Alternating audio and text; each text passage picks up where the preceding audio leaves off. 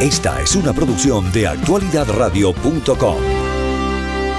El presidente Biden se dispone a eliminar algunas restricciones impuestas a Cuba para permitir un mayor apoyo financiero de Estados Unidos a las llamadas PYME, que son las pequeñas y medianas empresas en la isla, que además esconden una estructura económica controlada por accionistas del régimen. Es decir, que cuando usted escucha que en Cuba se han ido fundando, se han ido organizando pymes, usted no se vaya a pensar que es que cualquier hijo de vecino montó una pequeña o mediana empresa y entonces desde Estados Unidos le van... No, no, esto es una trampa del régimen cubano que a sus amigos, que a gente cercana a los aparatos de seguridad han fundado las llamadas pequeñas y medianas empresas.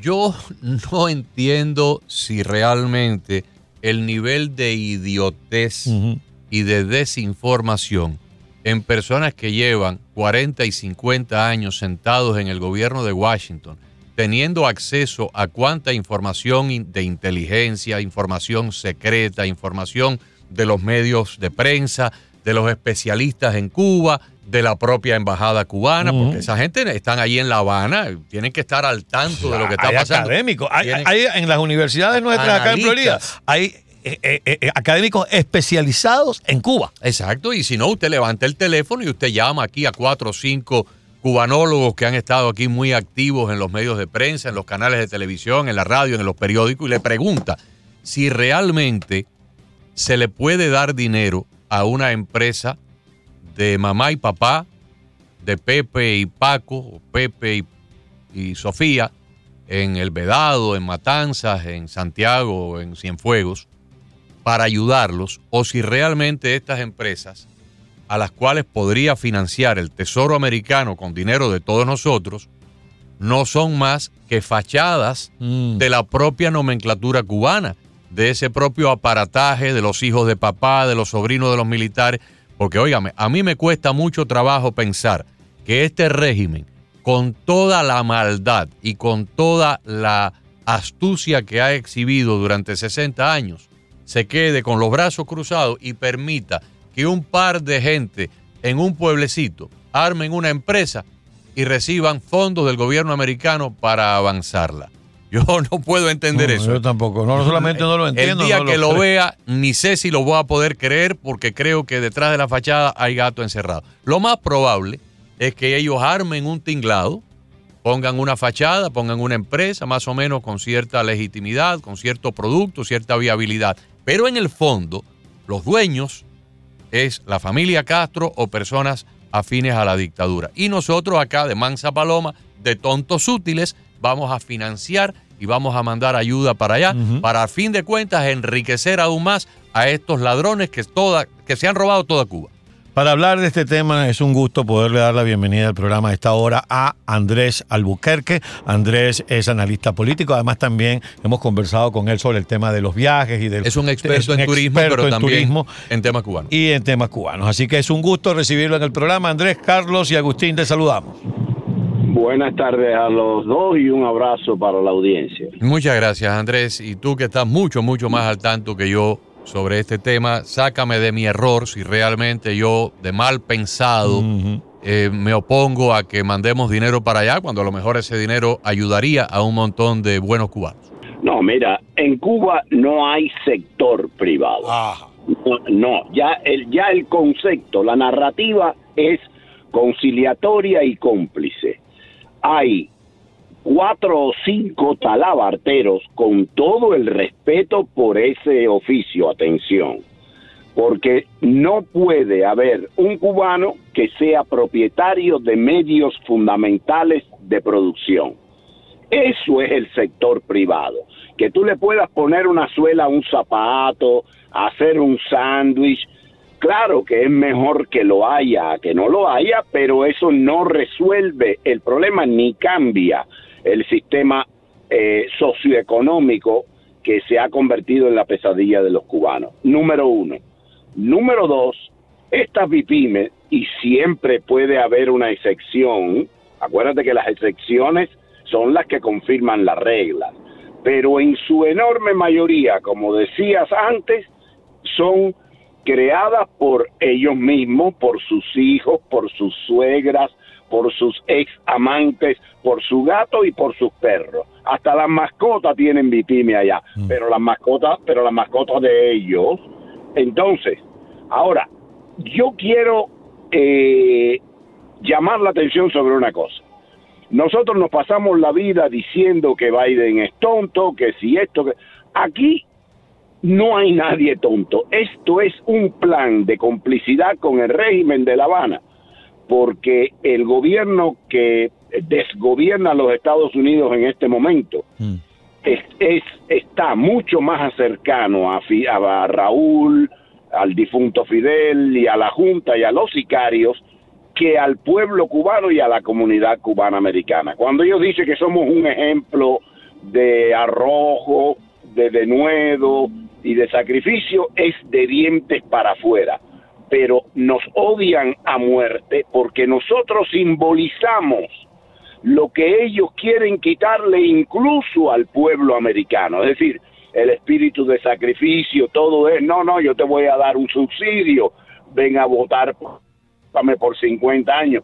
Es decir, que nosotros que venimos back from the future, si venimos del futuro y le abrimos los ojos aquí al, al, al, americano que no ha vivido esto, no podemos ser vistos con amor por los señores de la élite de, de, izquierda.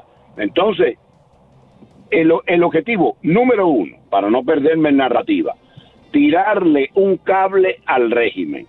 ¿Para qué? Para que no mande más gente. Mira, si todavía de verdad el objetivo fuera que no mandaran más gente, no iba a estar de acuerdo igual, pero yo diría, bueno, es un, es un escenario, es un análisis, a mi juicio está equivocado, pero es un análisis. No, no, no, no. Ellos van a seguir dejando que entren y además van a intentar tirarles el cable hay dos o tres cosas con las que pueden chocar. Primero, cuando ven, cuando lees bien la noticia, no te dicen que lo hicieron, sino que intentarán hacerlo. Parece una tontería, pero las palabras son dramáticamente eh, opuestas. Número dos, ahí estarían violando el código, sabes que el embargo está codificado y lo puede quitar solo el Congreso de los Estados Unidos. Entonces yo creo, aunque a mí no me extraña ya nada, pero bueno, eh, yo creo que es muy limitado el poder que tienen ellos para erosionarlo. Por ejemplo, crédito no se le puede dar. Puede ser que ellos desde allá abran una cuenta aquí, pero está prohibido que alguien que resida en Cuba y tenga pasaporte cubano maneje el dinero de los Estados Unidos. Es decir, si tiene pasaporte español, como hay muchos, y por eso te estoy diciendo que esto es todo para ellos, porque todos ellos tienen pasaporte extranjero, entonces no van, a, no van a tener ningún inconveniente en venir y abrir una cuenta aquí. ¿Usted se cree de verdad que el talabartero de Guanacavives puede pagarse un viaje, venir aquí y abrir una cuenta? No lo creo. Entonces eso van a hacer ellos los amigos, eh, eh, los que votaron de Gaesa, es una versión. Los que no caben en Gaesa se montan en ese avión y así le tiran un cable al régimen. Ahora, yo no creo, y sé que esto puede ser impopular, yo no creo que este gobierno actual, vaya, vamos a llamarle gobierno con no decir otra cosa, tenga el capital político para darle de verdad oxígeno al régimen. Ya van casi cuatro años y lo que ellos pensaron que iba a pasar en tres días no ha pasado. Primero, porque Biden no tiene el capital político de Obama, eso lo sabemos todos. Nos caiga mal Obama o no, es irrelevante. El capital político de Obama es diez veces el de Biden. Número, y número dos, porque Biden tampoco tiene la simpatía ideológica lo de Obama es ideológico. Biden está ahí a ver si se le pegan 20 pesos y como de Cuba lo único que se le puede pegar es una deuda o una enfermedad, pues entonces no creo que esté muy interesado. Yo tengo la impresión de que el, el tubo de dinero que ellos necesitan desde antier, Biden no se lo va a dar hoy y es muy posible que no se lo dé tampoco mañana. Eso pudiera ser entonces que un, un globo de ensayo para medir reacciones, Andrés. yo no dudo nada en política, pero no solamente del enemigo, de los míos tampoco. ¿eh? Cuidado, que la política es... Sí, sí, sí, de, la política es lo más sucio del mundo, cualquiera que la haga. Ahora, si pudiera ser un tubo de ensayo, si ellos pudieran decir, bueno, si iba a durar tres años, que duren seis, y nos los quitamos de arriba y le cae a los republicanos el explote de Cuba cuando estén ellos. Puede ser que ellos crean, es otro escenario, ya van tres, que con esto de verdad los ayuda. Ahora, ingenuidad, yo te aseguro que no hay. Fíjate que ellos han hecho siempre de todo para que digan que, bueno, mira, yo dije esto porque Ana Belén, que yo no estoy aquí para defenderla, le han echado la culpa de todos los errores de la política exterior del de, Departamento de Estado y del Pentágono para con la Junta de La Habana. Señores, yo, me tomo yo la responsabilidad. Estoy seguro que Ana Belén entró donde entró y llegó donde llegó, ayudada por los estamentos de poder de este país. Y la excusa de la que está en Suecia, que se fue, porque cuando entrevistaron a la hermana de Ana Belén, lo primero que dijo es, yo quisiera saber quién le dio a ella ese puesto, si desde niña todos sabemos que ella es comunista. Entonces, mira, yo no puedo creer que los órganos de aquí sean tan tontos. Siempre es la misma política con Cuba desde el 50 y pico para acá. Andrés, cabe, cabe la posibilidad de una tercera opción de, de las dos que tú has mencionado, una tercera. Y yo te la presento y Carlos también puede comentar, ¿no? Eh, a todas luces parece que el señor Biden está totalmente desconectado de, muchas de las cosas que tienen que ver con política, sobre todo con política exterior. Em, hay mucha gente de peso, hay mucha gente sabia, hay mucha gente experimentada en la política americana que juran y perjuran de que Biden no está al tanto casi de nada, que le escriben los discursos, eh, que él eh, cuando va a una rueda de prensa le ordenan previamente a quién preguntarle, qué preguntas le van a hacer, en el orden en que se la van a hacer. Inclusive, a veces él mismo se sale y dice, déjame ver qué es lo que me han ordenado aquí, que tengo que seguir un libreto aquí, no me puedo salir de este libreto. Lo ha dicho varias veces en público. Entonces, este es un señor que parece ser como una especie de marioneta, que lo mueven, lo suben, lo bajan, lo empujan, lo guardan, lo sacan, le dicen lo que tiene que decir y cuándo se tiene que callar. Y si en un momento dado no se calla, le cierran el micrófono y, se queda hablando solo y, y se, da cuenta de que ya se le acabó el tiempo y se tiene que ir.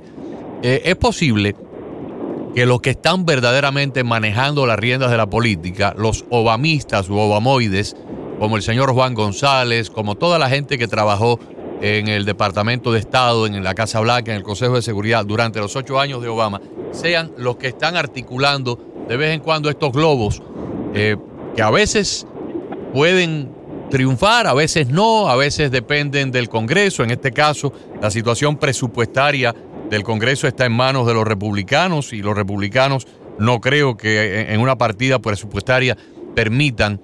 Eh, uno de nuestros congresistas, es una de las personas que define lo que se va a, dar o no dar en ayuda exterior. Entonces yo creo que el presidente Biden ni entiende qué cosa es un pyme, ni entiende qué cosa es eh, mucho de lo que está pasando en Cuba. No está, no está al tanto, él está al tanto de otras cosas, de su hijo Hunter, de los problemas del impeachment, quizás de Ucrania un poco, pero de lo de Cuba me parece que está totalmente dice que se va a morir pronto. distanciado. Hoy, hoy, hoy hay una noticia de NBC que dice que está muy preocupado porque pudiera morirse antes de poder resolver los problemas de Hunter Biden que se van a complicar legalmente en el curso de los próximos meses. Y quizás esto es un grupo de gente de los de Obama que son los que están cortando allí las decisiones importantes? Mira, eh, cualquier, acuérdate, yo siempre digo que en el caso de Cuba es cualquier cosa menos lo que digamos. Así que sí, sí, porque oye, ya, ya, ya me ha salido callo de tanto prever cosas que después no ocurren. Pero e, este escenario que tú dices, no solamente no lo descarto, yo te digo que es así. Ahora, aún siendo así, y para, para parafrasear un poco lo que tú dijiste, con esta política exterior modelada por burócratas en lugar de por el presidente nominal del país, que es lo que está ocurriendo, son unos burócratas elegidos por nadie los que están manejando no solamente la situación cubana, sino toda la situación internacional. Pero es que el ambiente y la situación se han enyerbado tanto y el régimen cubano ha reaccionado a todos los intentos y guiños desde acá y desde Europa en un modo en un modo tan arrogante y tan violento que aquí pasan trabajo para poder justificar ciertas aperturas. Fíjate cómo las dejan caer porque, es que es difícil y yo pienso que le estarán diciendo, oye, pero ábreme la puerta que tengo un regalo que dejarte. No, patria muerte venceremos, oye, que es un regalo. Entonces, eh, eh, ahí, ahí ellos, ellos tienen una dificultad, porque el régimen del lado de allá está jugando el tiempo suplementario como en el fútbol. Y solo ellos saben cuán frágiles son. Desde aquí se aprecia un poco, pero no es como quien lo vive. Entonces, es una situación muy compleja. En lo que yo creo que al final está pasando y va a pasar es que van a ir, como se dice en inglés, trial and error, van a ir probando un poquitico, van a abrir una puerta a ver qué pasa por aquí, no, no se puede, vuelven a cerrar, vuelven a abrir y del lado de allá también van a dar una de cal, una de arena, un besito para Biden, después se acuartelan de nuevo y lo llaman el imperialismo, y, yo creo que así va a pasar el próximo año. Es posible que haya cambios, pero me puedo equivocar, pero no creo que haya ningún cambio dramático. De todas maneras, no creo que sea un error por parte de la comunidad mostrar indignación, llamar a nuestros congresistas que últimamente están perdidos, porque a mí me han prometido de todo, desde Internet para el pueblo, y yo no he visto nada. Entonces también vamos a empezar a, llamar a capítulo a los que se supone que sean los expertos en esto, y no sé qué están haciendo. Entonces, eh, no veo una línea recta, Agustín, veo una línea muy sinuosa y yo no creo, honestamente, como está el régimen económicamente, que con mi, pyme, ni con mi pimo, ni con dinero, ni sin dinero, resuelva nada. Aquello es un enfermo terminal. Absolutamente. Bien. Andrés. Andrés, como siempre, muy agradecido por su participación en el programa. Es un gusto conversar con usted. Estoy seguro que la audiencia lo agradece. Un abrazo para todos. Muchísimas gracias por eh, pensar en mí. Muchísimas gracias. Un abrazo. Andrés Albuquerque, analista político experto en temas que tienen que ver con Cuba y también un gran conocedor, porque es su profesión, de asuntos de turismo. Sí, sí, de la industria del turismo. Lo hemos consultado muchas veces cuando la industria del turismo ha tenido problemas y sobre todo durante el cierre de la industria del turismo por asuntos de la pandemia. Así es.